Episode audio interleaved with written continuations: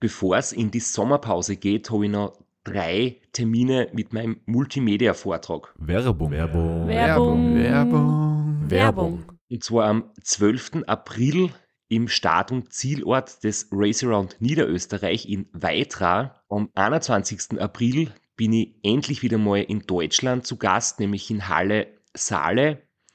Und nach fünf Jahren Pause bin ich am 25.05. wieder in Kärnten.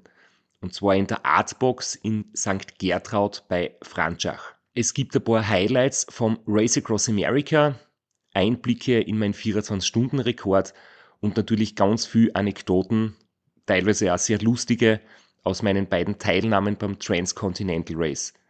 Wir haben sicher auch Zeit zum Plaudern, zum ein bisschen Fachsimpeln und gemeinsam einen schönen Abend zu genießen. Ihr findet alle Infos, alle Termine auf meiner Website auf www.christophstrasser.at. Dort gibt es auch die Links und die Möglichkeit, Tickets zu kaufen. Bis bald. Werbung. Werbung. Werbung. Werbung. Werbung Ende.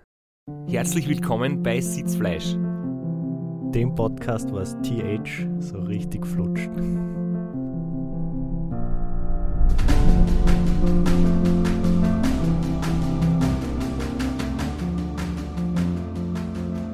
Dem Podcast, wo wir heute wieder einen großartigen Gast haben, nämlich einen Mann aus Deutschland, der das Race Across America gewonnen hat und mit dem wir heute wieder über Ultraradfahren, über die Herausforderungen, über die Hochs und Tiefs sprechen werden.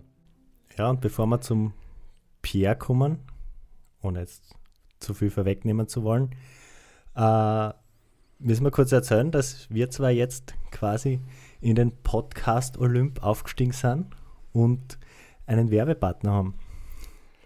Ja, in Wirklichkeit ist es ein Werbepartner, der vor allem auch dich unterstützt. Und die Idee dahinter ist, oder vielleicht sollen wir so anfangen, nämlich du hast einmal vor kurzem erwähnt, dass, dass du jetzt einen Berufswechsel gehabt hast oder dein Job sich geändert hat und jetzt hat sich auch für dich der Alltag und dein Trainingsablauf geändert. Genau, es ist so, es hat nicht nur einen Berufswechsel gegeben, sondern auch einen Ortswechsel. Und dazu muss ich jetzt täglich eine Stunde pendeln. Und das macht mir meine eh schon komplizierte Beziehung zu gesunder Ernährung noch um einiges schwieriger, weil ich jetzt wirklich um 6 Uhr aufstehen muss, um 6.30 Uhr das Haus verlassen und ich habe kaum Zeit, um mich gescheit zu ernähren. Geht sie jetzt Himtschnecken aus am Weg zum Bahnhof? Ja, das ist ja das Problem. Das ist gerade das Einzige, was sie ausgehen wird. Aber wir haben es ja in dem Podcast schon ein paar Mal erwähnt. Ich habe mich jetzt fürs Race Around Niederösterreich wieder angemeldet. Ich möchte mich verbessern im Vergleich zu meinem letzten Antritt. Und eine Schraube, an der man drehen kann, ist natürlich die Ernährung. Was heißt das jetzt konkret? Ich hau mir jetzt in der Früh nicht jeden Tag auch Zimtschnecken ein, sondern ich trinke einen gesunden Smoothie von Athletic Greens. Und zwar hat der einfach alles, was man braucht. 75 Vitamine und Mineralstoffe und der ist auch von und mit Athleten entwickelt und da ist einfach alles drin, was du brauchst. Und das heißt, du versuchst es jetzt einmal, du hast damit angefangen oder nimmst das jetzt einmal über einen längeren Zeitraum und wirst dann sehen, ob sie was tut, ob sie für dich was verbessert, ob du fitter bist im Alltag, weniger Müdigkeitseinbrüche hast, weil das sind eigentlich die Dinge, die man sie erhofft von einer guten Ernährung. Genau, also ich möchte auf alle Fälle schauen, dass ich nicht mehr so schlaff und so müde bin. Das einfach früh aufstehen dann mit dem Pendeln, es wird einfach ein langer Tag und das ist einfach so, so eine Grundmüdigkeit immer da. Die möchte ich schauen, dass ich äh, überwinden kann und natürlich auch, wenn man arbeitet und pendelt und ein Privatleben hat und dann noch ein bisschen trainieren will, auch noch, äh, dann kommt man halt zu weniger Schlaf, als es wahrscheinlich gescheit wäre. Und einfach auch um die Erholung und das Recovery zu verbessern und da einfach mehr aus meinem minimalen Training rauszuholen. Ich kenne es ja von mir selber, wenn man wenig Zeit hat und nicht so richtig gut Zeit hat zum selbst kochen oder für ein gutes Essen, ähm, leidet ja auch die Verdauung drunter. Und mit dadurch natürlich auch die, die Leistung und das allgemeine Wohlbefinden. Und ich glaube, mit dem Athletic Greens wird ja für die Verdauung was Gutes tun, oder? Und du sparst dann natürlich die Zeit, ähm, um jetzt da selbst gesunde Sachen zuzubereiten. Genau, es ist einfach auch super einfach, weil es ist alles drin, was du brauchst und alles, was der Körper benötigt und du musst nicht drüber nachdenken. Du hast da jeden Tag so einen kleinen Shake ein und kannst dann relativ beruhigt davon ausgehen, dass du die notwendigen und richtigen Supplements und Vitamine und alles zu dir nimmst. Und das Beste an dem Ganzen, ich habe da ja schon, bevor wir aufgenommen haben, habe ich schon vorgeschwärmt von diesem tollen Keramikbecher, der da dabei ist in dieser äh, Abo-Box, den man, den man bekommt. Das ist wirklich so ein hochwertiger, schöner Keramikbecher. Eigentlich um das Pulver aufzubewahren, aber ich lasse das Pulver im Sackerl und habe den jetzt als äh, Müslischüssel benutzt und der ist einfach super hochwertig. Ich habe so Freude damit, der ist so schön. Der ist natürlich auch dabei. Also es geht darum, man kann über den Link athleticgreens.com slash Sitzfleisch ein Abo abschließen und bekommt dafür, wenn man das Abo abschließt, noch einen Jahresvorrat an Vitamin D und fünf praktische Travel Bags. Die habe ich auch dabei. Das, also es ist sonst so ein großer Sack an Pulver und mit den kleinen Bags, da ist immer eine Portion in einem einzelnen kleinen Sackel drin. Das ist dann weniger Botzerei und wenn man es mitnimmt in der Tasche, es ist uns glaube ich allen schon passiert, dass in der Sporttasche irgendwas ausrinnt, aufgeht und eine Riesensauerei ist. Das kann man dadurch dann auch super verhindern.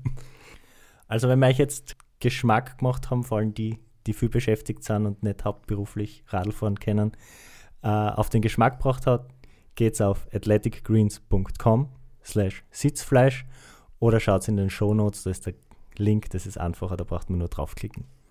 Ja, sehr gut. Das heißt, du bist ernährungstechnisch optimal versorgt. Dein Einkommen ist gesichert. also jetzt nicht durch die Partnerschaft mit Athletic Green, sondern dadurch du deinem Job nachgehst. Und wie schaut es mit dem Training aus? Ja, Training schwieriger. Aber man kann halt an vielen Schrauben drehen. Ich, mich, ich schraube jetzt einmal an der Ernährungsschraube und hoffe, dass das soweit gut geht. Bei mir läuft es auch. Training momentan echt sehr gut. Bin fit, bin gesund, kann mein Training durchziehen und hoffe natürlich, dass die ersten Wettkämpfe und meine Ziele für das Jahr ähm, wie geplant stattfinden können. Da werden wir eh in den nächsten Episoden wieder ein bisschen mehr drauf eingehen. Aber heute haben wir einen superlässigen Gesprächspartner in Pierre Bischoff. Wir müssen ihn jetzt dann gleich fragen, ob er eigentlich wirklich Deutscher ist oder doch Österreicher oder mittlerweile schon Schweizer. Das wird er uns selber sagen. Wir versuchen jetzt einmal die Verbindung herzustellen und rufen ihn an.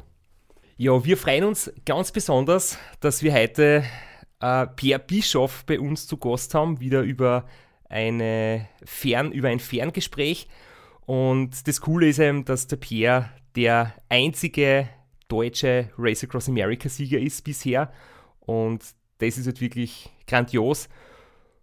Und wir freuen uns darauf, dass wir heute uns über das unterhalten können und ein paar Dinge äh, in Erfahrung bringen, wie es dem Pierre gegangen ist und, und was das Spezielle an seiner RAM-Erfahrung war. Danke fürs Kommen. Äh, wir freuen uns sehr, dass du dir die Zeit genommen hast. Christi. Grüß Henk, ich bin auch froh, bei euch Gast sein zu dürfen. Vielen Dank. du sprichst so ein bisschen tirolerisch, gell?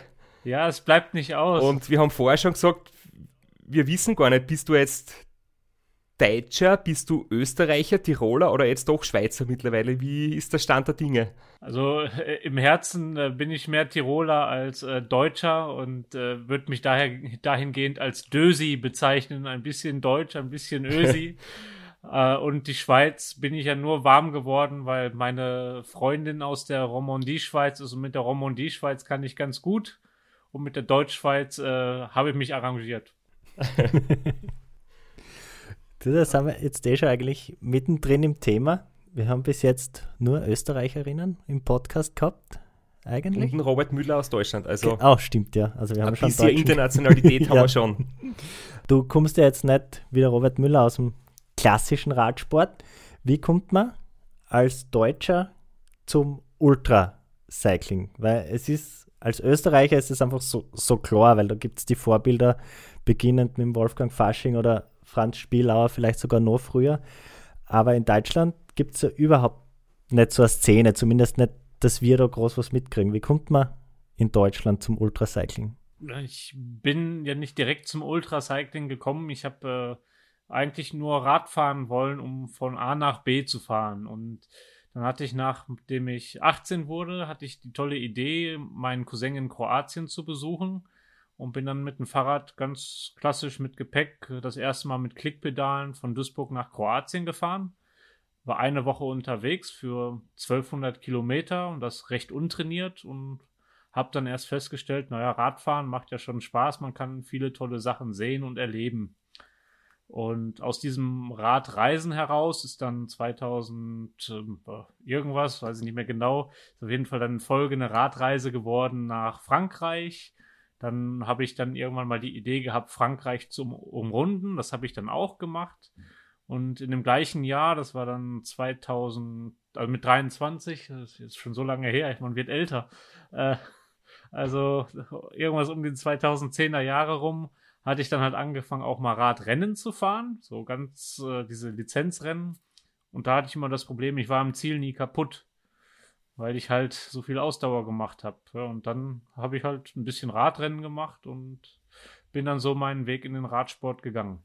Bist du dann, wie du das erste Mal ein echtes langes Rennen gefahren bist, nämlich das Race Across the Alps 2010, oder? Habe ich mir da jetzt rausgesucht von deiner Webseiten.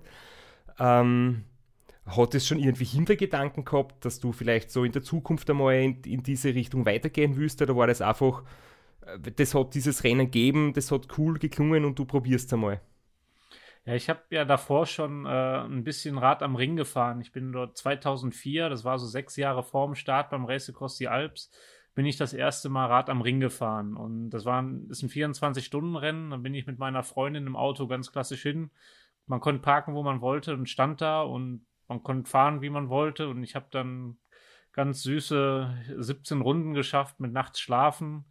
Und in dem Jahr ist ein gewisser Wolfgang Fasching auch am Start gewesen. Der hatte das Rennen gewonnen und da erzählten die irgendwas vom Race Across America. Und ich habe aber gesagt, toll, also Race Across America, keine Ahnung, äh, null Idee gehabt. Und dann bin ich immer weiter Rad am Ring gefahren, Jahr für Jahr, bin immer besser geworden und habe es dann 2009 gewonnen gehabt. Und wenn man halt ein Rennen gewonnen hat, sucht man sich ja die nächste Herausforderung. Und aus diesem Herausforderung ist dann halt Race Across the Alps entstanden. Ich kann nur sagen, ich bin Rad am Ring auch gefahren, nämlich 2011. Da bin ich aber das gerade vom Race Across America heimgekommen, weil es ist ja immer im August. Und da fährt man am Nürburgring die, es sind circa 20 Kilometer lange Nordschleife, oder? Und das ist echt wirklich brutal. Also da sind 20% steile Anstiege drinnen, da ist die extrem steile Abfahrt drinnen, wo man an die 100 km/h bergab fährt. Das ist sehr, sehr unrhythmisch, sehr schwer. Und ich habe damals, das war eines der wenigen Rennen, wo ich einfach kann, ich habe es nicht fertig fahren können. Ich habe die Motivation verlassen und ich habe dann ungefähr nach acht Stunden oder so einfach aufgehört. Ziemlich frustriert, weil das war einfach brutal schwer. Also, das ist schon mal eine Wahnsinnsleistung, das Rennen zu gewinnen. Und sagt eigentlich schon, wohin die Reise geht. Das ist eigentlich eh also quasi der nächste logische Schritt ist das Race Across the Alps, wenn man schon ein paar Höhenmeter gefressen hat am Nürburgring. Vielleicht ganz kurz zum Race Across the Alps. Äh, Straps, nicht dein Lieblingsrennen, oder? Ich bin, äh, es war für mich auch das erste lange Rennen, das jetzt nicht auf dem Rundkurs war. Also da haben wir Pierre ziemlich viel äh, gemeinsam. Und das Race Across the Alps macht das besonders. Es sind ca. 520 Kilometer, 14 Alpenpässe und ich glaube 15.000 Höhenmeter so ungefähr. Und wird als härtestes Eintagesrennen der Welt bezeichnet. Und man startet heute halt in Nauders in Tirol, fährt über, über Stilsjoch, über den Gavia Pass durch Italien, Schweiz und dann wieder zurück nach Nauders. Ist halt wirklich ein unglaublich schönes Ambiente. Ich habe es bis zum zweiten Platz einmal geschafft im Jahr 2007 aber mir hat da ein bisschen die Leichtfüßigkeit gefehlt. Also mein Gewicht ist in den vielen Anstiegen nicht unbedingt mein, mein Freund gewesen. Wie war es bei dir, Pierre? Kann ich nachvollziehen. Ich fühle mich auch oftmals viel zu schwer fürs Race Across the Alps, speziell wenn man sich anschaut, wie sich das Rennen in den letzten Jahren entwickelt hat. Ist ja jetzt auch seit dieser Edition, wenn es stattfindet, 21 ein Quali-Rennen fürs Race Across Amerika. Und ähm, jetzt hat ja der Robert Petzold den Streckenrekord bei diesem Rennen mit 20,5 Stunden und meine Bestzeit, meine persönliche, liegt bei knapp 23 Stunden. Zeigt halt, wie extrem man sich schon auch auf dieses Rennen spezialisiert hat. Und das ist schon fast mehr Radmarathon ein, in ein bisschen länger als äh, ein Ultrarennen, wenn man halt in 20 Stunden im Ziel ist. Und du kennst dich so gut aus, wir haben es kurz angesprochen, du hast eine Zeit lang in, in Nauders gelebt, also es war dann irgendwann quasi dein Heimrennen. Hast du dich beim Race Across the Alps so in den Startort verliebt, dass, dass du gesagt hast, du bleibst und hast de, das Zimmer verlängert? Ja, es gibt eine ganz lustige Anekdote, die hat sogar was mit dem Race Across America zu tun. Und zwar in der ersten Edition haben die halt gesagt, es ist erfrischend, dein Auftritt, wie du bist, du bist locker, du bist äh, bescheiden, du fährst aus Spaß und Freude, das merkt man dir bei jedem Tritt im Endeffekt an und das spürt man auch und da hatte dann der damalige Obmann für den Skiclub gesagt, wenn du mal Race Across America fahren solltest, würden wir dich vom Dorf her unterstützen. Und du kennst es selber, viele sagen immer, ja, ja, wir unterstützen und unterstützen. Ich fand es einfach cool. Habe mir gedacht, naja, dann muss ich ja mal später darauf zurückkommen. Und ja, dann hatte ich halt gesagt, ich komme auf jeden Fall wieder, weil ihr so herzlich zu mir wart. Und deswegen war ich 2011 ja nochmal am Start. Und äh, da fanden natürlich dann auch schon die einheimischen Mädchen mich ein bisschen netter. und, hat sich irgendwie so ergeben, dass es dann 2012 den Grund gab, nach Tirol zu ziehen. Und äh, ich bin da auch äh, meiner Liebe wegen damals ja dahin, die auch sehr gut war. Ich bin sehr dankbar für die Zeit und äh, ja, es war eine sehr tolle Zeit in Nauders und das alles nur aus äh, Race Across the Alps, ja.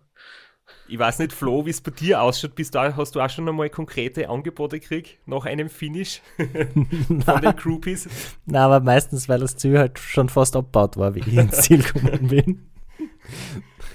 Du hast dann im Winter auch Skilehrer dort in Nauders, oder? Wenn ich das richtig im Kopf habe. Mm, so ein bisschen. Und zwar, ich war in einem Hotel dann tätig ab 2014. Davor habe ich noch Vollzeit gearbeitet im Großhandel als Abteilungsleiter im Frischfisch. Das war in der Hinsicht ganz gut, weil ich konnte immer morgens früh 4, 5 Uhr anfangen zu arbeiten und hatte dann um spätestens 3 Uhr Feierabend, sodass ich halt noch ein bisschen Rad fahren konnte. Und dann ab 14 war ich in einem Hotel tätig, wo ich dann im Winter Ski gefahren bin, das Restaurant mit betreut und unterstützt habe.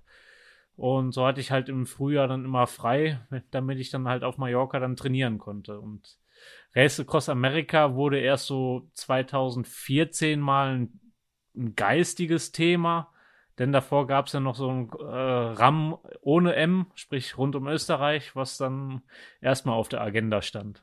Und jetzt in, in Armhalbsatz, so locker lässig mit allen Vorurteilen, die man so gegen Tiroler haben könnte, aufgeräumt, freundlich, herzlich gegenüber einem Deutschen nur dazu. gleich, gleich eingeladen, gleich im Hotel gearbeitet und Skifahren auch noch. Also, es ist ja unglaublich. Ich bleib Flachland-Tiroler, ich komme die Berge gut runter. Ja. Du hast 2011, das ist ja auch eine Facette, wo ich mir immer gedacht habe, hey, äh, der Pierre, der hat wirklich was drauf, nämlich du fährst nicht nur Straßenrad, sondern ein Mountainbike, gell? Und ähm, 2011 habe ich da gesehen, dass du das 24-Stunden-Mountainbike in Duisburg gewonnen hast. Das heißt, technisch hast du einiges drauf, Radl fahren kannst du wirklich, weil sonst kann man kein Mountainbike-Rennen über 24 Stunden so absolvieren. Wieder jemand, der beim Racer Briefing nicht unbedingt lernen hätte müssen, wie man über Schienen fahren. ja, das, mit den Schienen kriege ich noch groß hin. Das war ja auch einer meiner innerlichen Challenges beim Race Across America, bei jedem Stoppschild nicht auszuklicken. Und das habe ich auch durchgezogen. Und äh, ich weiß nicht, ob du das auch hinkriegst, Christoph. Ich glaube, dafür bist du zu müde. Aber es war einer meiner Challenges. Ich muss ehrlich sagen, ich kann das nicht, ich kann das auch nicht im Alltag. Ich bin in Graz bei Veloblitz gefahren, bei den Radkurieren und du kehrt das fast zur Grundausbildung. Das habe ich übersprungen. Ich kann nicht, nicht, ich bin noch nicht einmal in meinem Leben an der roten Ampel in den Kicks, Kickpedalen drinnen balanciert. Aber ich weiß nicht, ich auch mit deinem Teamchef habe ich geredet, mit Peter, der beim Rain mit dir mit war und der hat gesagt, für ihn war das der Horror. Der Pierre ist nach sieben Tagen Schlafentzug völlig fertig, aber bei der roten Ampel steht er balancierend im Pedal. Das war für ihn, glaube ich, schlimmer als für dich. Ja, ich, ich brauchte halt irgendwie die Ablenkung und halt eine Challenge, die ich einfach annehmen wollte. Und es hört sich vielleicht stupide an, aber das Ein- und Ausklicken ist manchmal, glaube ich, schwieriger als einfach das Stehenbleiben für mich. Nett, wenn du die Pedale so eingestellt hast wie der Straße, weil da fährst fast von allein aus. Aber noch blöder ist halt, äh, im Stehen umzufallen, sie vielleicht zu verletzen und dann wieder aufzustehen. Gell? Deswegen ist, für mich stellt sie die Frage gar nicht. Deswegen weiß man, ein rollendes Hinterrad ist ein kontrollierbares Hinterrad. Ja, richtig. Aber du hast, ähm, bevor wir über das Race Across America reden, noch einige Dinge absolviert am Weg dorthin. äh, das Racing Around Austria hast du äh, mehrmals gemacht, nämlich 2012 warst du schon Vierter bei deiner ersten Teilnahme und bist dann auch im Zwarer-Team gefahren im Jahr darauf und 2014 warst du sogar am Stockerl. Erzähl uns ein bisschen, weil wir haben jetzt auch schon sehr viel über das Racing und Austria geredet, über die Hochs und Tiefs, die schwierigen Phasen und wie kannst du das irgendwie jetzt so rückblickend kurz beschreiben, was das Rennen für dich ausgemacht hat? Das ist eigentlich ähnlich auch wie beim Race Across die Alps und das Race Around Austria ist halt einfach Familie. Sobald man einmal Teil bei diesem Rennen ist, ist man halt ganz klar in einer Familie und man dann startet man, muss die Familie verlassen in St. Georgen und äh, denkt sich nur, ich freue mich auf ein baldiges Wiedersehen mit meiner Familie. Und das Tolle ist bei dem Rennen, die Familie wächst äh, von Kilometer zu Kilometer, sei es mit Leuten mal an der Strecke, sei es mit Leuten, die dann halt online gucken, wo man gerade rumfährt, sei es mit Begegnungen von Menschen, die halt gerade einfach einen anfeuern wollen aus der Freude heraus. Und das ist das Race Around Austria, was für mich immer dieses Rennen so faszinierend macht. Und ja, die Challenge selbst, wurde schon oft gesagt, halt gerade der Tiroler Teil letzten Endes. Und äh, ich glaube, wenn man in Tirol ist und wieder raus ist aus Tirol, dann weiß man, man hat es geschafft. Aber diese Motivation, sich bis Tirol zu motivieren, aufrechtzuerhalten und dann durch Tirol durchzukämpfen, das ist dann im Endeffekt das, was jeden dafür prädestiniert, einmal Race Across America in der Lage sein zu finishen. Du hast vorher gesagt, das erste Mal geistig Thema war das RAM 2014. Mit welcher Motivation bist du dann 12, 13 beim Ra, also 12 Solo und 13 im Zwarer-Team am Start gestanden, wenn das RAM kein Thema war? Ich muss eigentlich dazu sagen, es gibt noch eine, eine Geschichte, die ich davor noch erwähnen muss. Und zwar ist es auch 2011 in Hitzendorf. Da fuhr auch unter anderem der Christoph mit. Oh ja, das war hart. Ich war ein bisschen, ich, ich, war ein bisschen angeschlagen, äh, weil ich äh, kurz zuvor ähm, 24 Stunden von Duisburg gefahren hatte und dann halt in Hitzendorf am Start war. Und da kam dann der Christoph halt an und hat äh, gesagt, ja, hi Pierre, ich weiß, wer du bist. Und ich habe halt schon damals irgendwie so einen Respekt vom Christoph gehabt, dass ich gar nicht getraut habe, mich äh, an ihn zu wenden und das war dann für mich so ein bisschen ein persönlicher Ritterschlaf, wenn schon der Christoph zu mir kommt und sagt, hallo Pierre, ich weiß, wer du bist, ich verfolge dich schon, war mir halt klar, oha, da hat vielleicht einer Angst, den könnte man ja auch mal Feuer unter hinter machen. Aber klar, nicht in Hitzendorf, dafür war ich nicht fit genug. Und ähm, das war dann halt auch so das erste Mal, dass ich halt dann auch angefangen habe, mehr zu beschäftigen. Okay, Race Across America war dann auch schon ein Begriff zu dem Zeitpunkt aufgrund Christophs Erfolge. Und äh, dann halt mit dem Ra, bei 2012 war erstmal klar, erstmal nur ins Ziel kommen. Und 2013 hatte ich nicht ganz das Geld dafür gehabt und habe ich gesagt, komm, mache ich mit einem Zweierteam zusammen, das Ganze halt auch als Erfahrung abzubuchen, weil es ist ein anderer Rhythmus, da kann man auch nochmal viel lernen, auch Teamstrukturen lernen. Und äh, 2014 war halt klar, wenn ich es 2014 ohne Probleme schaffen sollte, dann weiß ich, dass ich fit sein werde fürs Race Across America. Und es ist gelungen mit Platz 3, glaube ich, war es, oder? Genau, ich bin Dritter geworden. Äh, du hast gewonnen vom Patrick Grüner und ich bin Dritter geworden. Äh, leider mit 101,5 Stunden. ich hätte gerne die 100 Stunden geknackt, aber ich habe es ja nicht so mit äh, auf Zeit fahren. Das ist ja eher so ein Manko bei mir. Aber bist du auch auf Platzierung gefahren oder bist 14 schon äh, mit der Quali im Hintergrund oder auf Platzierung oder wieder auf Durchkommen? Was waren da deine Ziele? Also 2014 war mein Ziel, äh, ich wusste, wo ich mich einschätzen kann und äh, da war mein Ziel halt vielleicht mit dem Patrick mithalten zu können und äh, vielleicht auch ein bisschen den Christoph zu ärgern. Ich weiß jetzt leider nicht mehr, ob das 14 oder 15 war. Ich hatte auch so eine kleine Challenge mit dem Christoph gemacht, wo ich gesagt habe, ich versuche wenigstens drei, die ersten drei Stunden vor dir zu bleiben. Und der hat es dann doch in zwei Stunden 50 geschafft, mich zu überholen. Das war echt bitter. Aber ja, das war so äh, mein, meine eigene Motivation. Dann sage ich immer für mich als eigener Slogan, to finish first, first you have to finish. Also war halt für mich halt klar, es kann immer irgendwo was passieren. Also ist erstmal das Wichtigste überhaupt, dass man in der Lage ist, ins Ziel zu kommen. Ja, es ist super interessant, weil wir haben da so unterschiedliche Radsportpersönlichkeiten. Jeder geht es irgendwie anders an, aber das ist wirklich ein, eine super Einstellung. Und man merkt es auch, wir haben es gehört in den letzten Episoden, wenn man sich zu sehr verbeißt auf eine Zeit, auf eine Platzierung, dann hemmt es eher. Solange man, also wenn, wenn zumindest irgendwo dahinter das Ziel noch steht, zu finishen, das ist ein, ein, ein Riesenasset. Also das ist nicht so leicht, sich darauf zu beschränken, quasi auf das Ziel, aber es ist gut, wenn man, wenn man das kann, so wie du. Dann hat man einen riesen Vorteil gegenüber jemandem, der sich zu sehr verbeißt auf ein bestimmtes, kleineres Ziel. Werbung. Werbung. Werbung. Werbung. Werbung. Flo, bist du auch schon so aufgeregt, wenn du an den April denkst? Jedenfalls, äh, wenn du das gleiche meinst wie ich, dann bin ich schon sehr voller freudiger Erwartung. Voriges Jahr haben wir erstmals einen Live-Podcast gehabt und weil das einfach so ein super schöner Abend war, werden wir das wiederholen. Und zwar dieses Mal im Zuge des Neusiedlersee Radmarathons in Mörbisch. Ja, und zwar werden wir uns am Freitag, dem 19.04.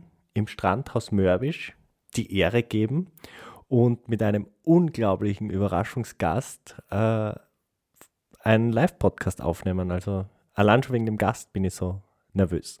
Ich hoffe, dass du nicht dich ins Publikum setzt äh, und zuhören willst, aber ich muss sagen, der, der Gast ist wirklich grandios und ich würde sagen, wir hören einfach einmal, was er zu dem Ganzen sagt. Hallo, Johnny Holland hier. Heute stehe ich natürlich wieder am Start beim Neusiedlersee Radmarathon. Immer ein Highlight des Jahres. Nebenbei bin ich all live beim Podcast beim Neusiedler Radmarathon. Es wird mich natürlich riesig freuen, wenn ihr live dabei seid und dass wir vielleicht kurz über ein paar Höhepunkte aus meiner Karriere reden können. Sehen wir uns dann. Wer die legendäre Stimme noch nicht erkannt hat, das war Johnny Hogerland, legendärer Fahrradprofi und Pensionsbetreiber in Kärnten. Ja, und noch unter anderem dreimaliger Teilnahme oder Finish bei der Tour de France, jetzt auch im, in der Radmarathon-Szene sehr erfolgreich und sehr umtriebig. Und ja, wir freuen uns sehr, dass wir mit ihm äh, den Abend gestalten können. Und natürlich haben wir auch was zu gewinnen. Und zwar gibt es für zwei Personen jeweils ein Ticket und einen Startplatz für entweder Zeitfahren oder Radmarathon. Zeitfahren ist am Samstag, Radmarathon am Sonntag. Das heißt, es sind zwei Tickets, zwei Startplätze und gewinnen tun die, die folgende Frage richtig beantworten.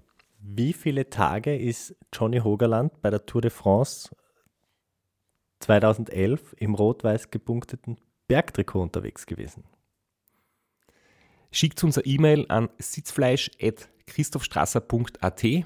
Wir freuen uns auf eure Teilnahme, wir freuen uns auf äh, den Live-Podcast im Strandhaus und vor allem auf unsere Teilnahme, weil wir beide haben auch eine Startnummer und werden Samstag beim Zeitfahren dabei sein. Ja, und werden uns wieder mal mit den Besten der Szene messen. Du wahrscheinlich ein bisschen kompetitiver als ich, aber ich freue mich immer wieder, wenn ich mir aufs Zeitfahrrad setzen kann. Heuer bin ich ohne Scheibe am Start, weil du meine Scheibe ja verkauft hast. Vielleicht können wir noch in der Leihgeschäft einfällen. Werbung. Werbung. Werbung. Werbung. Werbung Ende. Und ich habe 2011, weil du das jetzt erwähnt hast, damals schon gewusst, weil das habe ich eh schon ein paar Mal betont, die schauen natürlich einmal, was machen die anderen Fahrer so und wer ist vielleicht in Zukunft einmal, wer ist quasi ein Talent und wer wird einmal richtig gut werden. Und ich habe damals schon gewusst, der Bär Bischof, der kann verdammt gut Radl fahren und der kann richtig schnell sein, weil du eben Radrennen gemacht hast früher, weil du aber Mountainbiken super stark bist. Aber ich habe auch gedacht, der ist jetzt schon sehr großer Spaßvogel und für den steht der Spaß im Vordergrund. Aber wenn der mal ernsthaft, also 100% seriös ist, dann wird es sehr, sehr schwer, äh, mit dir oder gegen dich zu fahren oder schneller wie du zu sein. Aber du hast da halt immer als, als Teil deiner Lebenseinstellung den Spaßfaktor ganz groß gehalten. Was jetzt nicht äh, super Leistungen verhindert, aber für dich war immer quasi das Erlebnis oder wichtiger als dann in der die, die, die Schlusszeit im Endeffekt. Ich habe halt, ich weiß, es gibt immer jemanden, der ist schneller, sieht besser aus und kann stärker Rad fahren. Den gibt's immer. Und äh, ich glaube, auch du weißt es für dich, dass es immer einen geben kann, der äh, schneller, stärker, besser sein wird. Und wenn man das halt gerade für den Moment, egal bei welchem Event sein kann, darf, dann hat man halt gerade an dem Tag das Glück gehabt, dass derjenige mit dem Talent nicht am Start war. Und äh, daher gilt äh, die Frage, welches Level möchte man halten. Wenn man immer der Schnellste mit dem Top-Talent sein will, muss man ein bisschen mehr investieren. Und wenn man halt sagt, ja, man schaut, ob man gerade der Glückliche ist, der an dem Tag das meiste Talent hat, dann ist es manchmal einfacher. das ging so easy. Aber jetzt sind wir ja 2014 schon und chronologisch vorher war ja eins unserer Lieblingsrennen, das fast in jeder Episode erwähnt wird. Den Glocknermann bist du natürlich auch gefahren. Genau, 2014, äh, und da merkt man halt auch wieder so mit dieser Verbissenheit in Anführungsstrichen. 2014 bin ich in Glocknermann gefahren und ähm, da war halt der Jakob Zuhl noch ein aktiver Athlet, war stets ähm, top motiviert bei den Rennen und er wollte wirklich unbedingt den Glocknermann gewinnen und dann habe ich ihm auch angemerkt und äh, da habe ich gesagt, ja, dann, dann gewinn doch, dann attackier. Ich habe keinen Bock, dir jetzt da den Glocknermann hochzuheizen, das ist halt deine Sache. Ich fahre dann halt gemütlich weiter. Und äh, klar äh, ist es vielleicht ein einfach, ähm, dann muss man aber auch die, das Risiko eingehen, wenn er halt attackiert, dass er dann halt einbricht. Und er hat zum Glück keinen Einbruch gehabt. Ich bin meinen Stiefel weitergefahren. Ich habe mich irrsinnig für den Jakob gefreut, dass er gewonnen hat. Heimrennen. Er hat jetzt auch das Rennen ja komplett organisiert und äh, ist doch äh, finde ich viel schöner. So haben alle gewonnen in irgendeiner Form und äh, ja. Da fällt mir das wunderbare, also das wunderbare Zitat von Jackie Stewart, dem Formel 1-Fahrer, Sir Jackie Stewart sogar ein, äh, der gesagt hat, also ein wahrer Gentleman äh, muss eigentlich schauen, dass er Vorletzter wird. So sagt man dem Veranstalter, dass man das Rennen ernst genug nimmt und man ist aber höflich den anderen Athleten gegenüber. In gewissem Maß. ich habe als eine Frage, was ist denn Christophs schlechteste Platzierung beim Rennen, die er gefinisht hat? Ist die Frage gemein.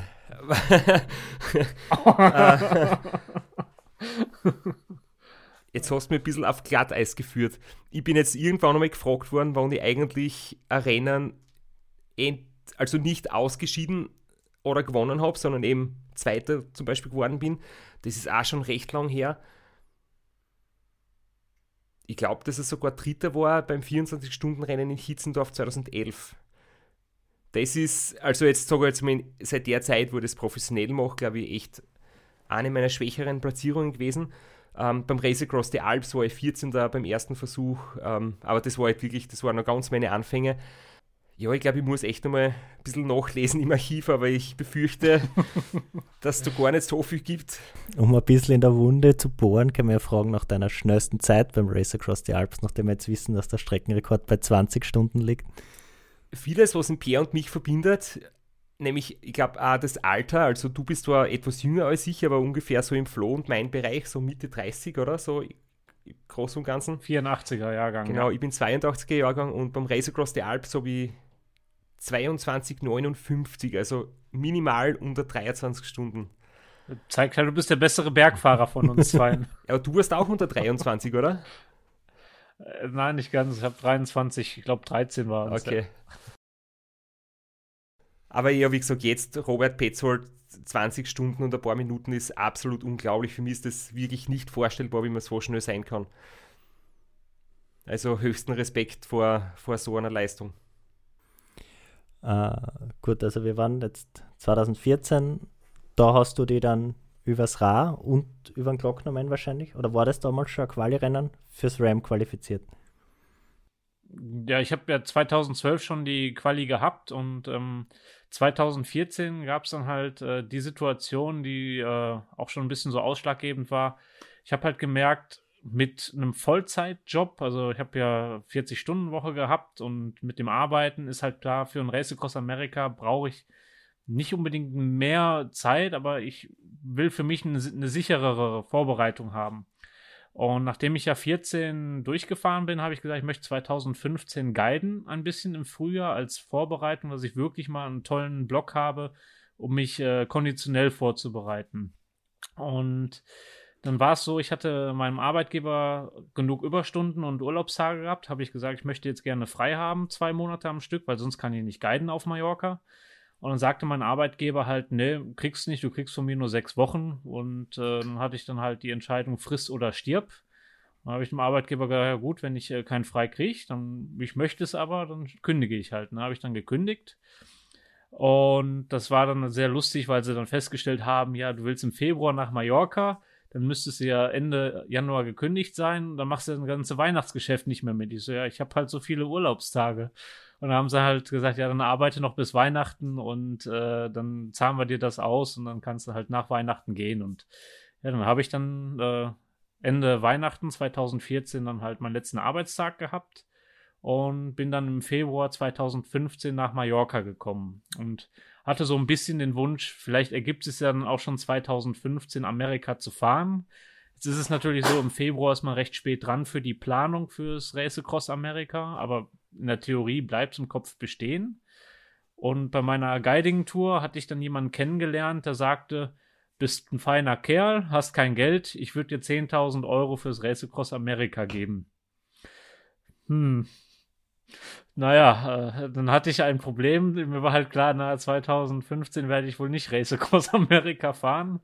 Und habe dann gebeten, ja, kann ich ein bisschen Geld wenigstens haben, äh, damit ich Race Around Austria fahren kann. Und da hat er gesagt, ja, ist kein Thema. Äh, du kriegst halt die Hälfte davon jetzt schon dieses Jahr und die andere Hälfte gebe ich dir dann nächstes Jahr, sodass du dann halt ein bisschen Budget hast. Und dann schau mal weiter. Und dann kam 2015 ein mittelgutes Ra Boah, ich kann mich. Erinnerst du dich noch? Ich kann mich noch erinnern, Flo, warst du da im Auto? Es war brutal heiß zu Beginn. Das war das nach, nach dem Ram, wo man. Genau. Ja, da habe ich ja quasi das vom war Ram mit, einer, ja. mit einer Niederlage zu verkraften und ich habe irgendwie jetzt war auf die Hitze speziell vorbereitet. Und Patrick Grüner und du, ihr seid vor mir gestartet und es war Wahnsinn. Ich habe einfach kein Tempo zusammengebracht. Es war so brutal warm. Und ich habe echt gelitten in der Hitze. Der Start war Vormittag, glaube ich, oder in der Früh. Jedenfalls, dass wir halt in der Mittagshitze dann schön unterwegs waren. Und dann habe ich dich gesehen bei der Bushaltestelle stehen. Ich glaube, du hast gerade gekotzt, oder? Oder es war irgend so sowas ähnliches. Du warst einfach komplett im Arsch. Und ich glaube, eine Stunde später ist der Patrick auch irgendwo im Schatten gesessen auf dem Liegestuhl und war komplett fertig. Und da habe ich gewusst, okay, es geht allen so. Und unsere Strategie hat irgendwie gerade noch funktioniert. Es war äh, eine extrem vorsichtige, konservative Herangehensweise. Wir haben ja, nachdem wir 2015 eben ausgeschieden sind beim RAM, aufgrund der Hitze die neue Strategie, die neue Technik zum, zum Kühlen, zum externen Kühlen und weniger Wasser trinken das erste Mal ausprobiert. Hat sich bezahlt gemacht, aber es war natürlich so ein Unsicherheitsfaktor von unserer Seite, weil es ist nichts weitergegangen, aber man hat dann gesehen, wie die anderen noch viel mehr leiden.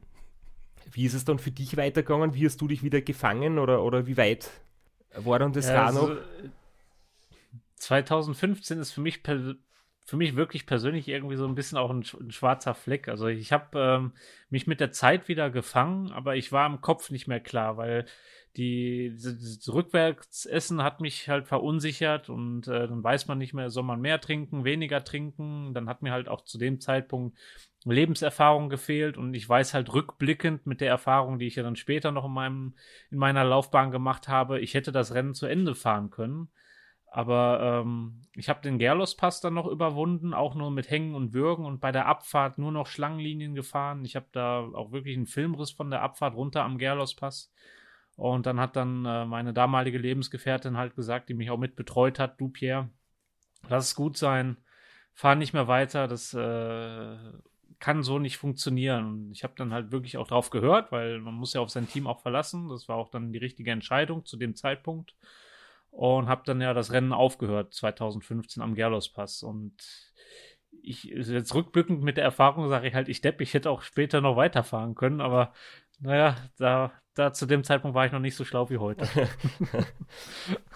ja, wenigstens hast du die Erfahrung beim vergleichsweise billigen Rennen gemacht und nicht ein Jahr später in Amerika, da wäre es dann noch blöder gewesen.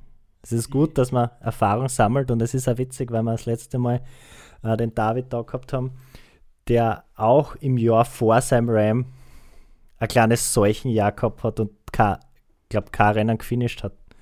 Du hast dann zumindest noch dein Finish zusammengebracht in Italien. Genau, ich hatte das äh, Race Across Italy ähm, gefinisht in dem Jahr und ähm, was ich auch zu dem Zeitpunkt schon bewusst gemacht habe, ich habe immer wieder auch andere Leute mitgenommen in meine Betreuermannschaften, um so auch indirekt eine neue Crew auch zu haben und auch mehr potenzielle Leute, die mich in Amerika oder sonst wo dann halt betreuen können. Und es war dann halt beruhigend zu wissen, dass es ja, ein Rennen kann man ja auch mal verhauen, ist ja auch in Ordnung. Und im Winter, im November, weiß ich halt noch ziemlich genau, wie ich dann überlegt habe, naja, fährst du jetzt nächstes Jahr RAM oder nicht? Und ich hatte dann halt wieder die Gewissheit, okay, ich arbeite wieder im Hotel im Winter drei Monate, da kann ich gut äh, ein bisschen Geld verdienen. Ich habe auch einen guten Lohn bekommen, weil er auch wusste, dass ich äh, ein bisschen mehr Lohn brauche, damit ich Amerika fahren kann. Und äh, hatte dann halt auch gesagt, naja, komm, äh, jünger wirst du auch nicht mehr, denk doch mal drüber nach. Und ich hatte ja das Problem, was ich eingangs sagte, mit dem Sponsor, der mir 10.000 Euro versprochen hat. Ich hatte eigentlich dem gegenüber einfach ein sauschlechtes Gewissen und hab dann halt gesagt, naja, wer A sagt, muss auch B sagen. Also meldest du dich jetzt einfach 2016 fürs Race Across America an. Hab noch einen Freund gefragt, ob er mir die dreieinhalbtausend äh, Euro oder Dollar, ich weiß es nicht mehr, gibt, damit ich dann wirklich die Anmeldung fix machen kann. Und dann hat er gesagt, ja, hier hast du das Geld und dann gibst du es mir halt irgendwann wieder. Ja, und dann war ich halt angemeldet im November 2015. Klingt jetzt, äh, verzeih mir, aber relativ blauäugig, oder? Wenn man nicht einmal das Startgeld auf der Kante hat und wir, wir sprechen immer so von ungefähr 30.000 bis 50.000 Euro, die man braucht. Äh, wie bist du dann, von November bis Juni ist dann auch nicht so lang, wie bist du dann da zu dem Geld gekommen? Hoffentlich nicht nur mit drei Monaten Hotel, weil sonst würde man das vielleicht auch überlegen. Na, also es ist halt wirklich dann halt, wenn man diesen Druck hat, wenn es halt heißt, naja gut, jetzt steht ein Termin, dann ist es auch einfacher zu sagen, jetzt muss ich wirklich was tun, auch was dann Sponsoring-Suche angeht. Und ich habe ja eingangs erwähnt, Naudas hat immer gesagt, äh, die zahlen was fürs RAM und ähm, es war jetzt äh, keine Unsumme, auch wenn die den größten Sponsoringplatz bekommen haben, aber das war auch dann eine Herzenssache, warum Naudas äh, den wichtigsten Platz bekommen hat am Trikot. Und äh, ja klar, dann hatte ich da ein bisschen Geld zusammen. Ich kam insgesamt auf mündliche Zusagen von knapp 15.000 Euro. Das waren die mündlichen Zusagen, die ich über Sponsoren bekommen habe. Reicht natürlich bei weitem noch nicht. Aber ich habe halt gesagt, ich fahre jetzt einmal das Rennen, wenn ich 20.000 Euro selber nehmen muss. Und Christoph hat halt auch mir mal dort geschrieben, dass auch bei ihm nicht alles so leicht ging und äh, er halt auch äh, 2009 viel hat aus der eigenen Tasche zahlen müssen. Und so war halt klar, naja gut, im schlimmsten Fall zahle ich auch halt viel Lehrgeld. Und vielleicht habe ich ja Glück und ich kriege mit der Zeit noch irgendwie ein paar Sponsoringgelder. Und während des Rennens kamen mir dann auch ein paar Gelder zusammen, sodass ich am Ende des Projektes Race Across America nur 5.000, 6.000 Euro selbst bezahlt habe. Irgendwie ohne esoterisch zu sein, gell? aber es stimmt schon, dass ähm, wenn, wenn, wenn etwas passieren sollte und wenn man das halt wirklich, ähm, also ich habe andersherum, ich habe es einmal versucht, schon 2008 und da habe ich einfach gemerkt, es geht nicht. Es hat mit den Sponsoren nicht funktioniert. Es, es, hat einfach, es hat sich alles quergelegt und irgendwie etwas komplett mit der Brechstange zu erzwingen, ist, glaube ich, nicht gut. Und da gibt es andere Jahre, wo es leichter geht und wo man vielleicht die richtigen Leute kennenlernt und zur richtigen Zeit am richtigen Ort ist. Und wenn einfach alles passt, dann kommen dann gewisse Dinge auch entgegen ich, ich glaube immer dran. Also ich sage auch, es gibt keine Probleme, nur Lösungen. Und auch wenn es keine Lösung gibt, gibt's, äh, ist es auch eine Lösung. Also, weil man dann halt das Ergebnis weiß. Und es, äh, an dieses Karma oder Esoterik, wie du sagst, glaube ich halt auch felsenfest. Und äh, das spiegelt auch meine Resultate teilweise wieder. Bevor wir jetzt zu den Resultaten kommen, also das, das RAM 2016 war ja für Beobachter von außen eigentlich eine komplette Blackbox. Der Straps nicht am Start, das war relativ früh klar eigentlich. Und das war jetzt, blöd gesagt, die Chance für alle anderen, sich den Sieg zu holen. Wie bist du, was waren deine Erwartungshaltungen, sagen wir, Februar, März des Jahres, wie du die Startliste gesehen also, hast? Ich habe ja ähm, etwas ambitionierter trainiert. Ich will aber jetzt nicht sagen professionell, das wäre, äh, passt überhaupt nicht zu mir. Äh, ambitionierter heißt, ich habe im Dezember angefangen mit äh, 10 bis 15 Stunden Training. Ich habe aber nebenbei noch 60 Stunden gearbeitet und äh, dann blieb auch nicht mehr viel für Sonstiges. Und da hat mich ja dann auch meine zu dem Zeitpunkt noch Lebensgefährtin auch mit unterstützt, sodass ich halt äh, dementsprechend trainieren konnte. Und ich habe halt bis Ende Februar gearbeitet und war dann wieder auf Mallorca ab dem Zeitpunkt. Hatte das dann halt felsenfest eingeplant, drei Monate gut zu trainieren. Hat auch äh, soweit gepasst und von der Zielsetzung war für mich dann halt schon klar, dass ich wusste, wenn ich nach Amerika gehe mit äh, meinem Betreuer, der ein bisschen Race Across America Erfahrung hatte, ist ja der Peter Maurer, als einziger aus meiner Mannschaft, der hat halt schon gesagt, ja Pierre, wenn alles gut läuft bei dir, könntest du es schaffen, unter neun Tagen ein Ziel zu fahren und mit unter neun Tagen ist man automatisch einer der Favoriten beim Rennen. Und ich habe halt immer gesagt, ja, das darf dein Ziel sein unter neun Tagen. Mein Ziel ist es einfach erstmal überhaupt zu finishen. Und je nachdem, wie das Rennen läuft, kann man ja schauen, äh, ob man dieses Ziel, was er hat, mit unter neun Tagen angehen kann oder nicht. Und so war dann erstmal meine Vorbereitung, bis es halt zu so einem Malheur auf Mallorca kam. Ja, das, darauf wollte ich hinaus, weil das steht da jetzt auf den Notizen, die mir der Straps rübergereicht hat. Ähm, Schlüsselbeinbruch. Wie knapp vorm Rennen, in was für einer Phase des Trainings ist das passiert? Das ist genau in der letzten Woche, wo ich äh, auf Mallorca war, passiert. Ähm, ich hatte vorgehabt, vier Wochen vor dem Start des Race Across Americas das Training von den Umfängen her weit zu reduzieren. Und ähm, es waren, wie gesagt, vier, also wirklich exakt viereinhalb Wochen, quasi ein Monat vorm Start des äh, Race Across Americas, dass ich äh, die Situation hatte, ein aus Leverkusen, touristischer Autofahrer, äh, hat einen Bus entgegenkommen sehen, musste eine Notbremse machen, obwohl genug Platz war. Und ich hatte nicht ausreichend Bremsweg auf meinem Zeitfahrrad, dass ich an dem Tag das zweite Mal auf Mallorca überhaupt gefahren bin. Und das war dann halt Karma, dass ich äh, so ins äh, Auto reingekracht bin, dass dem Fahrrad nichts passiert ist und ich mir nur mein Schlüsselbein gebrochen habe. Und die erste Reaktion war, hm, wen kennst du, der mit Schlüsselbeinbrüchen gut umgehen kann? Und ähm, habe ich den Stefan Kirchmeier angerufen. Der hat auch äh, sich mehrmals schon sein Schlüsselbein angerufen, ist ein ehemaliger Berufsfahrer. Und der hat dann halt gesagt, ja, sieh zu, dass du dich direkt operieren lässt und wenn du Glück hast, kannst du nach zwei Wochen zumindest schon wieder Fahrrad fahren. Das heißt, operiert worden bist du direkt noch auf Mallorca oder quasi am ersten Tag zu Hause? Direkt auf Mallorca und das war auch enorm wichtig, weil sonst hätte ich nochmal ein Problem gehabt. Äh, ich hoffe, die Donauversicherung aus Wien hört jetzt nicht zu. äh, ich hatte eine ADAC Reiseschutzversicherung, die hätte meine Operation auch gedeckt und ich hatte zu dem Zeitpunkt keine Grundversicherung, weil ich war ja äh, abgemeldet vom Arbeiten, ich war im Ausland und der ADAC hat nicht gegriffen, aber ich hatte das Glück, dass meine Kreditkartenversicherung gegriffen hat und da steckt die Donau-Versicherung hinter und die hat dann meine Operation von 9000 Euro übernommen. Wäre das Ganze äh, in Österreich gemacht worden oder sonst wo, hätte ich alles selber zahlen müssen. Ja, Wahnsinn. ja. Also einfach irrsinniges Glück gehabt. Also das hatte die Donau-Versicherung hat dann halt den Schaden übernommen von mir und ähm, das war halt gut, dass ich auf Mallorca operiert worden bin, ja.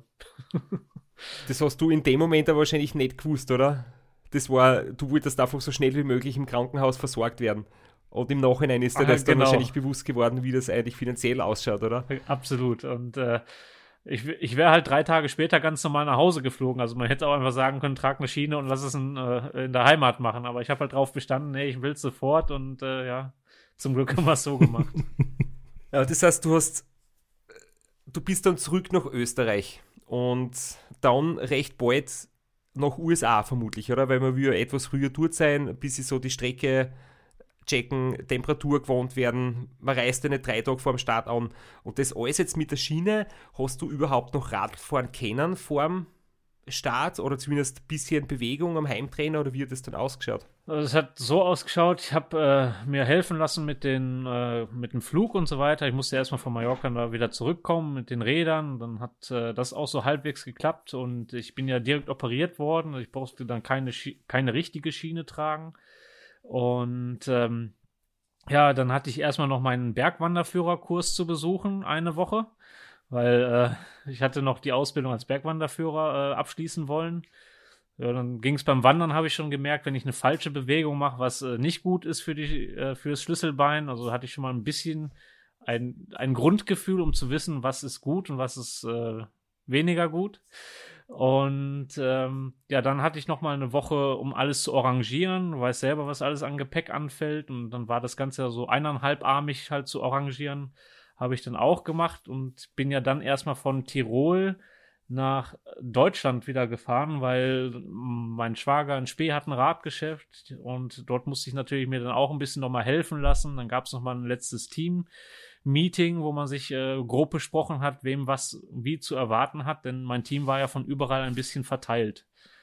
Und dann äh, bin ich zwei Wochen vorm Start mit meiner Schwester rübergeflogen und dann saß ich dann zehn Tage vorm Start des Race Across Americas erstmal wieder auf dem Rad ja, und das ging dann anderthalb Stunden gut, ohne Schmerzen.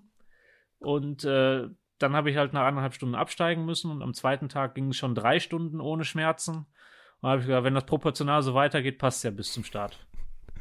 Und du hast gesagt, der Unfall ist da passiert mit dem niegelnagelneuen Zeitverrat. Das heißt, du hast da nicht viel Position üben können und dann mit einem gebrochenen Schlüsselbein gleich aufs Zeitverrat. Genau, also ich habe äh, nicht viel an der Position äh, üben können. Ich wusste auch nicht, wie ich richtig auf dem Zeitfahrrad sitzen kann und ähm, hat auch im Endeffekt, äh, um es dann auch vorwegzunehmen, dazu geführt, dass ich während des Race Across Americas gerade mal 400 Kilometer auf dem Zeitfahrrad gefahren bin und den Rest alles auf dem unaerodynamischen äh, Trek Domane, was aber sehr komfortabel ist und somit wieder gut für mein Schlüsselbein war. Also quasi genau umgekehrt wie der Straps, der ja das Zeitverradl am liebsten gar nicht hergibt. Absolut. Für mich war das Race Across America 2016 ja ganz speziell. Ich bin daheim gesessen und für mich war von vornherein klar, ich habe halt im Herbst davor eine Schulteroperation gehabt, eine ziemlich grobe, wo halt ein Stück Knochen aus der Hüfte in die Schulter gebaut worden ist, weil halt meine Schulter ziemlich kaputt war. Und ich habe dann recht bald entschieden, ich werde nicht dabei sein.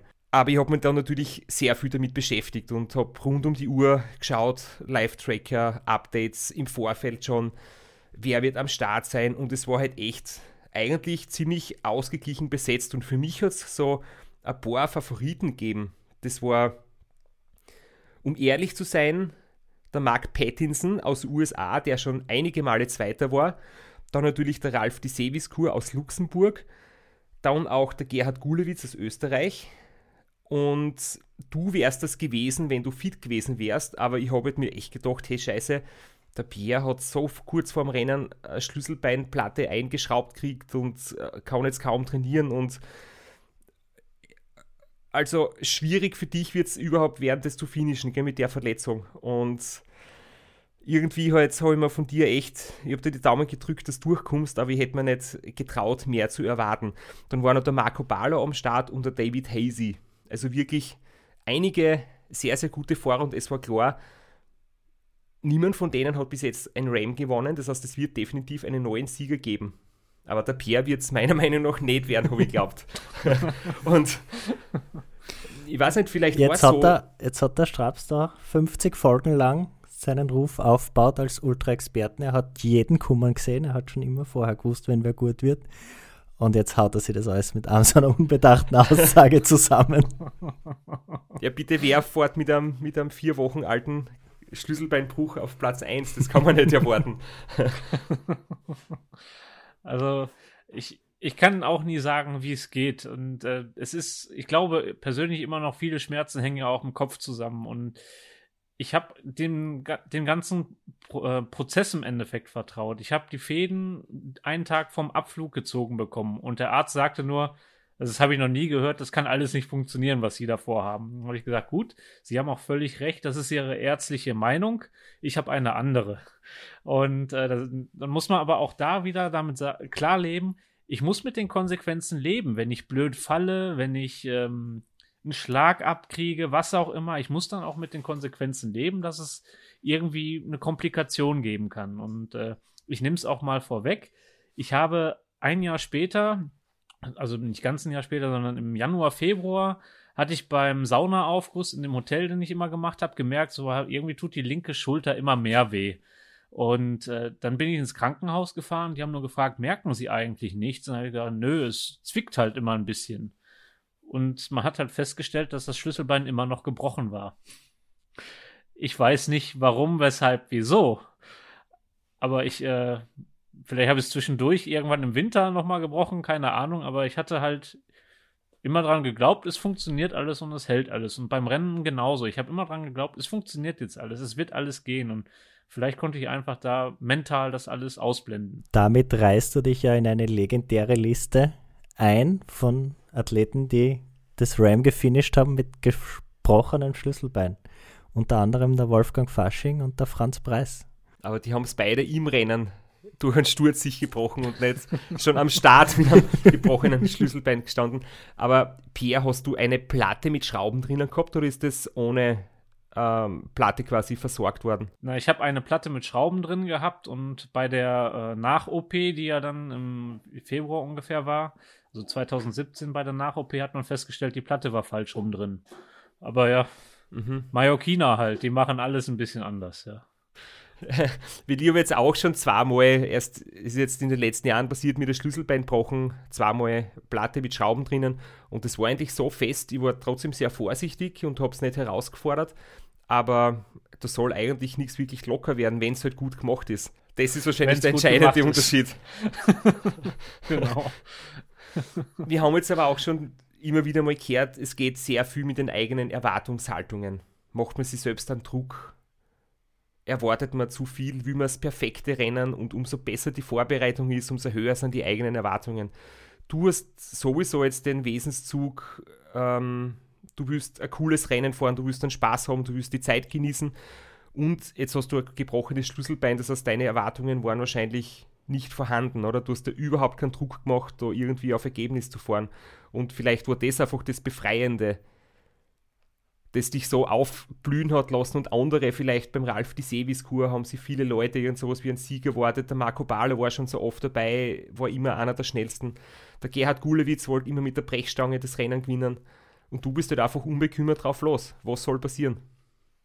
Genau, ich wusste halt, äh, ich habe nichts zu verlieren und ich wusste auch, ich möchte mit meinem Team, und das ist ja im Endeffekt das, was der Großteil der Race Across America Teilnehmer hat, ich möchte mit meinem Team das Rennen erleben. Und ich habe auch meinem Team klipp und klar gesagt, äh, wir machen das wie Andreas Nierich, der hatte ja auch mal so eine Geschichte gehabt, der wollte Race Across America fahren, hat sich verletzt und hat dann sein komplettes Team fahren lassen. Und ich habe meinem Team auch gesagt, wir versuchen es jetzt. Wir starten. Ich, ich sitze auf dem Rad, ich fahre erstmal los. Wir gucken, dass wir das hinkriegen, dass ich das als Komplett-Finisher schaffe. Und wenn nicht, ja gut, dann brechen wir halt ab. Aber das Projekt Race Across America machen wir dann halt als Team weiter. Dann drehen wir halt die Rollen um. Und ich hatte ja drei Athleten auch im Team gehabt und dann halt gesagt, ja, wir werden das Rennen, egal wie, beenden. Dieses Projekt Race Across America 2016 werden wir genießen können. Ich sage ja auch immer Team. Ich meine, klar, am Ende des Tages saß ich alleine drauf. Aber du weißt, man ist es nie. Also, man fährt ja gemeinsam. Und das hat wahrscheinlich beflügelt, ja. Stichwort dein Team, du hast ja äh, quasi so irgendwie eine Kombination, oder? Also, erstens einmal einen, einen, einen guten Mix aus äh, Männern und Frauen und auch irgendwie mit Familienbezug und, und ohne Familienbezug, also wirklich äh, alle Varianten dabei. Hat es, hat es mitgeholfen in schwierigen Momenten? War das in manchen Situationen vielleicht sogar ähm, etwas komplizierter, als es mit, mit anderen Menschen ist, die vielleicht mehr Distanz haben zu dir?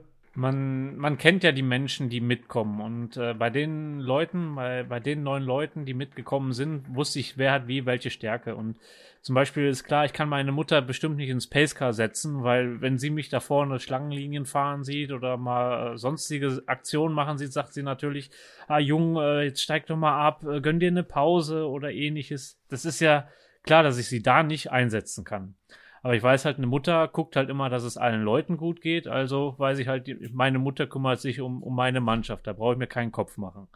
Und dann äh, das gleiche auch mit der Schwester. Die Schwester ist ja auch eine sehr enge Bezugsperson. Da wusste ich halt auch, ich kann sie nicht äh, in Pacecar sitzen lassen, weil sie dann vielleicht auch zu sehr an mir an, dran ist. Und da habe ich halt gesagt, du bist auch im Wohnmobil, hast auch eine klare Aufgabenverteilung. Und da gab es dann auch einmal einen Moment, wo ich wirklich gesagt habe zu meiner Schwester, nimm mal kurz meine Hand, wenn ich schlafe. Das hast du ja früher gemacht, als ich noch ein Baby war. Und äh, ich fühle mich gerade wie eins, also äh, mach mal das, was du vor ganz vielen Jahren mal gemacht hast. Und das war einer der emotionalsten Momente für meine Schwester, als ich das gesagt habe. Und die Leute, die einen ja ein Leben lang in irgendeiner Form begleitet haben und auch Familie, die dazu einen gedrängt haben, in den Weg einzuschlagen, die sind ja dafür verantwortlich gewesen, dass ich auf die dumme Idee gekommen bin, einmal dort zu sein und dann möchte man dieses Erlebnis auch teilen.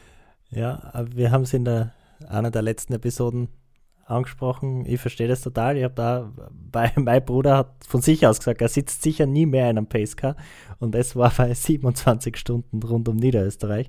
Äh, das verstehe ich total. Aber um das vielleicht ein bisschen nachvollziehbar zu machen, äh, wie es dir da gegangen ist und was dann nahe Familienangehörige ertragen müssen, spielen wir jetzt einen kurzen Clip ab. So, Pierre, dann erzähl doch mal, was dir gerade so durch den Kopf geht hier unterwegs. Hallo Leute.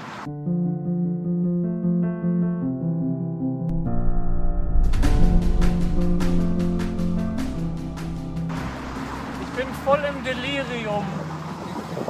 Ich habe gerade noch mal 20 Minuten oder so geschlafen, keine Ahnung. Ist das Zehn, zehn. 10, okay.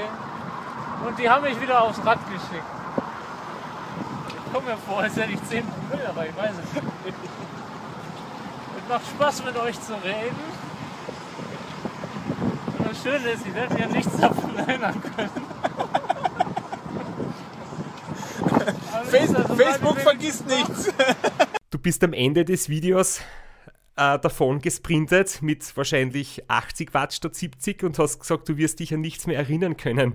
Äh, kannst du du noch an solche Momente erinnern? Wie war das? es gibt selber immer so Ausschnitte, an die man sich erinnern kann und äh, das ist ja das Gute an den Social Media äh, Geschichten, dass ich halt dank des Videos auch das nie vergessen werde und äh, ich weiß halt wirklich, es gab Situationen, die möchte ich äh, auch nicht unbedingt immer wieder äh, hervorrufen, glaube ich, vom Rennen. Also dieses, äh, ich weiß nicht, ob es dir auch mal so ergangen ist, das hast du noch nie, glaube ich, erzählt.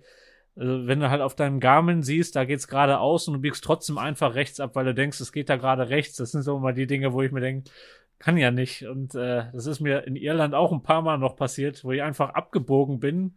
Ich sehe auf ich sehe, ich muss gerade fahren, aber ich bieg einfach ab. Das ist. Ah, das Nein.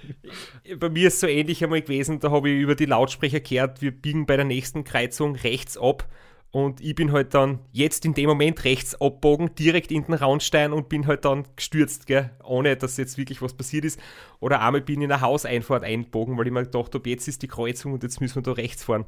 Und dann stehe ich da halt vor der Garage und denk mir, was ist los, wo bin ich, warum bin ich nicht auf der Strecke und so. Also gibt sicher sehr, sehr viele Geschichten, ja, die wir alle da irgendwie gleich erleben. Absolut. Und äh, es ist halt, äh, es bleiben halt tolle Geschichten einfach hängen und äh, für mich zum Beispiel einer der äh, prägendsten Momente war Monument Valley zu markieren, äh, wo ich halt weiß, immer wenn ich die Filmsequenz sehe, da müsste auch noch irgendwo ein ehemaliges Reststück von mir liegen, ja. ja. Solche Geschichten bleiben halt immer hängen. Das, ja, äh, es ist egal, worum es geht, aber bei dem, bei dem Rennen, da macht man so viele Sachen mit, da könnte man äh, stundenlang drüber erzählen, es wird den Rahmen sprengen, aber ja, gerade halt ähm, solche Aufs und Ups und wenn man die halt teilen kann mit Menschen, ich glaube, das ist das, was die Menschen im Endeffekt auch sehen wollen halt, dass man halt mal auch leidet und jeder leidet anders. Wir sind jetzt relativ wild herumgesprungen durch dein Ram und haben dabei ein bisschen die Zeit übersehen. Ich würde sagen, wir äh, reden nächste Woche weiter. Äh, Wir haben es zwar schon ges gespoilert, dass du das im Endeffekt gewinnst, aber vielleicht noch ein bisschen im Detail über das RAM und vor allem, welche Möglichkeiten sich dir durch diesen Sieg ermöglicht haben. Und da würden wir dich gerne einladen, dass du nächste Woche nochmal zu uns kommst und mit uns weiterquatscht, weil es war doch sehr lustig, sehr interessant, sehr spannend mit dir zu reden. Und abschließend möchte ich nur sagen, wir haben in unserer ersten Staffel einmal eine Episode gehabt mit dem Schwerpunkt Revier markieren, wie du es jetzt gerade so schön sagst. und da sind wir auf unseren Feuerstuhl eingegangen, gell? Da haben wir sehr viele Rückmeldungen gekriegt. Ähm, ich hoffe, du hast auch einen Feuerstuhl verwendet. Nein, den nicht, aber geile Idee, als ich das gehört hatte, weil die habe ich gedacht, ich Depp, warum bin ich da nicht drauf gekommen? Vielleicht ist das ein Grund, es noch einmal zu fahren. In, in diesem Sinne würde ich sagen, machen wir hier bei der Episode, haben wir ausgeschissen, gell? Und dann sehen wir uns nächste Woche. Super, bis, zum, bis dann.